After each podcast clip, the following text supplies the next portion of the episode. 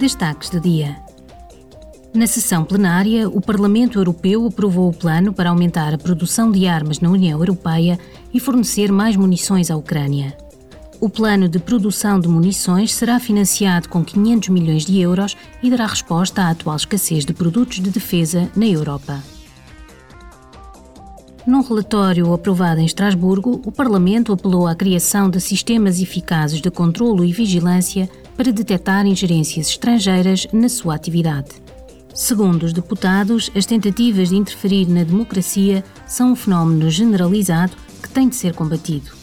Os deputados chamaram a atenção para as inúmeras lacunas nas regras de integridade e de transparência do Parlamento Europeu. Apelaram a que a proposta de 14 pontos da Presidente Roberta Metsola para reformar as regras do Parlamento se traduza em ações concretas o mais depressa possível. Amanhã, os deputados da Comissão dos Assuntos Externos realizarão um debate com Jakov Milatovic, presidente do Montenegro.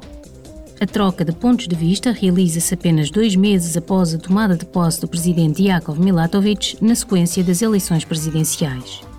As elevadas tensões políticas mergulharam Montenegro numa profunda crise política e institucional no ano passado e, consequentemente, estagnaram os progressos do país na sua trajetória europeia.